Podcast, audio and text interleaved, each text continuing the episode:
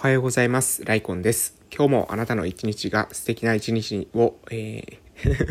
噛みましたね、えー、今日もあなたの一日が素敵な一日になることを祈りまして、ビクトール・フランクルさんの書籍、生きる意味を求めてから言葉をお届けしていきたいと思います。えー、おはようございます。本日2021年の9月の23日、えー、木曜日でございます。本日ですね、秋分の日ということで、えー、休みですので、いつもよりも若干スタートが遅れている、え朝の配信ですけれども、えまずね、私の近況報告からさせていただきたいと思います。え私は鹿児島県の奄美大島の某村で地域おこし協力隊として活動を今しているものでございます。え昨日はですね、朝の方ですけれども、朝は挨拶運動の方に行って、で、その後ですね、特別支援に行こうとしたんですけれども、特別支援のね、子供たちの中に、ちょっと風邪症状があるっていう、え子がいたみたいで、そうするとね、今は、え兄弟に一人でも風邪症状が、えあると、えそれ以外の子供たちも全員、え学校はですね、行けないということで、昨日ね、あの特別支援は、え結果としてはですね、入れませんでした。その後ね、4時間目からは子供たちは、来られたみたいなので、えまあ問題はなかったんだろうなとは思いますけれども、まあ問題なくてね、何よりだなというふうに、思っておるところです。えまたね、金曜日、月水金で特別支援入ってますので、今度は金曜日になると思います。金曜日に、まあ会えるのがね、非常に楽しみでございます。えー、っとですね、今週は、え日曜日にね、運動会があるみたいですね。運動会あるみたいです。ただ、まあ、えー、まあ、こういった、えー、新型コロナ禍でありますので、えーうん、あのぜ誰でもですね自由に、えー、運動会観戦できる小学校小中学校ですね小中学校の運動会があるんですけれども、えー、その運動会の観戦というのは、えー、親に限られるということでしたので、えまあねできれば見,、え見に行きたかったなと思ったんですけれどもまあ親ではないですので、えー、仕方がないなというふうに思うわけでございます。で、えー、昨日のですね、日中、えー、午前中、午後、えー、通してですね、え村の交流拠点、全時庵の方に、えいて、ました。いてましたって 何弁かちょっとわかりませんけれども、えー、いました。で、その中で、えー、っとですね、今後ですね、えー、ボランティア活動を、え促進するような、そういったような、なんですかね、任意団体っていうんですかね、そういったものが作れないかなっていうのを今、え構想している段階です。まあ、構想っていうよりも、これは動き出しそうな感じですね。なので、うん、任意団体が作られるかなと思います。私もね、その中の、え一員と、えなるというふうに予定しておりますので、えー、まあね、これに関しても、まあ、決定してからですね、おい、えー、詳細はお伝えしようかなというふうに思っておるところです。まあ、今のところ、えー、交流拠点を今運営してますけれども、そこからさらに、え、自分の活動も、え、そしてですね、村の、え、活動もブーストしていくための、え、コミュニティというか組織っていうのを何かね、作れたらなというふうに今話が出てますよというような、え、ところです。え、あとは、そうですね、えっ、ー、と、グリーンカーテンをですね、私、その交流拠点で、結構ね、窓が大きくて、日がガンガン入ってくんですよね。なので、そのグリーンカーテン作りたいなっていうことで、えー、考えてたんですけれども、うん、あの、土とかですね、プランターとかそういった細かいものですけども、そういったものがね、ちょっと手に入らなかったんですよね。えー、やっぱりね、私たちの、えー、その村の交流拠点ですけど、基本的には、うん、あの、お金をですね、えーできるだけ自分たちで、えー、持続させるっていうのが一つ目標ですので、無駄なところは使えないわけですね。グリーンカーテンもちろん無駄というわけではないんですけれども、優先順位からするとどうしてもね、ちょっと低くなってしまってたというところで、えー、どうしようかなと思ってたんですけれども、昨日ですね、ちょうど、えー、私のね、まあ、オフラインサロンにも来てくださってる方なんですけど、その方がですね、えプランターと土を持ってきてくれました。本当に、えー、ありがとうございました。助かりました。えー、まあね、あの、本当に えー、助けられてばっかりなんですけども、私はね、まあ、周りの人のサポートをですね、非常に、え、運よく、え、受けて、くださっているご好意のおかげでね、え活動が前に進んでるなと、日々、え思う次第でございます。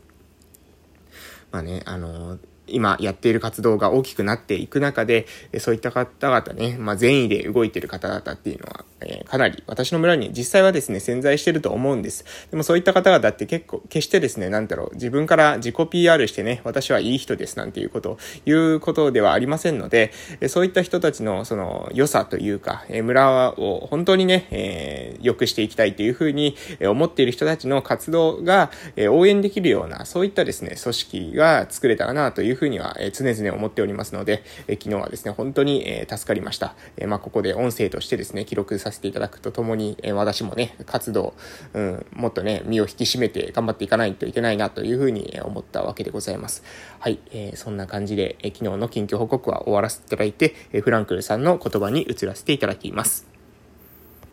はい、えー、それでは行きます。多くの人々は、もはやそのような意味と目的を見つけることができないでいる。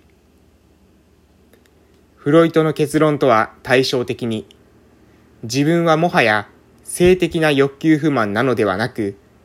むしろ実存的欲求不満なのである。また、アルフレッド・アドラーの結論ととも、結論とも対照的に、人間の主な不安はもはや劣等感ではなく、むしろ不条理感、無意味感、虚無感であり、私はこれを実存的空虚と名付けた。そしてその主たる症状は退屈なのである。19世紀にショーペンハウエルは人類は足りなくて飢えることと満たされて退屈することという二つの極の間を永遠に揺れ動くよう運命づけられている。と言ったが、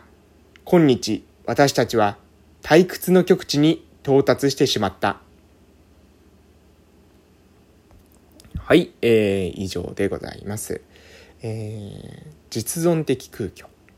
そしてその症状は退屈であるということ。そしてですね、ショーペンハウエルの言葉ですね。人類は足りなくて飢えることと満たされて退屈することという二つの極の間を、えー、永遠に揺れ動くよう運命づけられている。私たちは退屈の極地に到達してしまったということをですね、話しています。えー、これね、非常に面白いなと思いますよね。えー、なんか、うん、昔はですね、なんだろう、昔の人は、えー、根性があったとか、やる気があったとか、そういった話をする方って皆さんの周りにいませんかね？え私の周りにはいるんですけれども、あの、昔の人はこうだった、ああだったっていう風に話す。それに比べて今の若者はって大体その後になるんですよね。え 昔の人は、あの、え枕言葉に対してですね、それに答えるように、えそういう風にで言葉が出てくる方が多いんですけれども、私はね、え昔の人のモチベーションと今の人のモチベーションというのは、え環境が違いますし、そもそもね、違うものだという風に思ってます。なので、昔の人と今の人をですね、単純にそのモチベーションだけで比較するっていうことは、これは難しいだろうという風に思ってるわけですね。それ何かというとですね、え昔の人っていうのはですね、えー、足りない不足感があったわけですよ。なので、えー、いわゆる物を所有するっていうことがですね、一つのステータスだったんですね。え、自分の家を持つとかですね、自分の車を持つ、ね、え、こういったことがステータスだったわけです。周りにですね、いい服を着るとかですね、いいものを食べる。こういった自分の生活を、えー、豊かにしてくれるのは物であった。それはなぜか、物がなかったからですね。みんなが車を、に乗っているわけではない。ね、みんなが、えー、好きなものを食べれるわけではない。えー、みんなが着たいものが着れるわけではない。えー、そういった環境下にあったので、その状況を打破したい。私たちは自分たちで選択したものを身につけたいし、食べたいし、えそういった場所に住みたい。えそういったあの人が持っているんだから私だって欲しい。えこういったものがモチベーションの源泉になっていた。ある意味、え足りないから、え足りないがゆえにですね、その不足感を埋め合わせるような、えモチベーション。穴が開いていた時にその穴をですね、埋めるようなモチベーションですね。これが、え昔の、えモチベーションだったと私はそういうふうに考えています。欲求不満があって、その欲求不満を埋めるためのモチベーションですね。でも、えー、今日ですね、その欲求不満っていうものはなくなっていますね。えー、まあ、もちろん、えー、より良いものって言ったら、え、上を見ると限りはないんですけれども、それにしてもですね、え、食べ物で、えー、飢えるなんてことはまずないですよね。昔の人は飢えていたというか、お腹が空いていても、え、食べるものがなかった時代もあります。え、それに比べて今の時代っていうのは、まあ、リーズナブルに、え、自分が、え、食べたいものっていうものがある程度手に入りますよね。うん。そして、え、私たちですね、もう安くても、え、高品質質なものっていうのもたくさん、え、出回っています。そのことによって生活をですね、普通に送るだけにおいては、そんなにですね、大量の、え、努力は要さない。え、それよりもむしろ、むしろ、え、例えば働きたくないとか、勉強したくないとか、これもしたくない、あれもしたくないっていう欲求の方が、むしろですね、大きくなっている方も多いんじゃないかなというふうに思ってます。で、この手のですね、何ですかね、やる気がないというような状態は、え自分のですね、えー、何ですかね、マイナスを埋め合わせるようなものではないんですね。自分はすでに、まあもうマイナス面としてはですね、ないわけです。生活としてはですね、成り立ってるわけですね。えー、いい食住もありますし、そしてですね、エンターテインメントとしても家の中でゲームをしたりですね、えー、まあ、あの、アマゾンプライム、ネットフリックスなんか見るとですね、映画にもアクセスできます。えー、本もですね、もう Kindle なんか使うと、えー、書籍をですね、買いに行く必要もなく、本屋さんに行く必要もなく、家の中で、えー、漫画とかも手に入るわけです。で、そうすると、もはや、えー、何のためにですね、自分が、うん、生きていくのかっていうことは、自分で見出さないと、えー、与えてくれないわけですね。え、自分がもともと不足している状態にあったら、これが足りない、あれが足りない、喉が渇いている状態だったら水を欲しいというふうに思いますけれども、水をもう飲んでいる。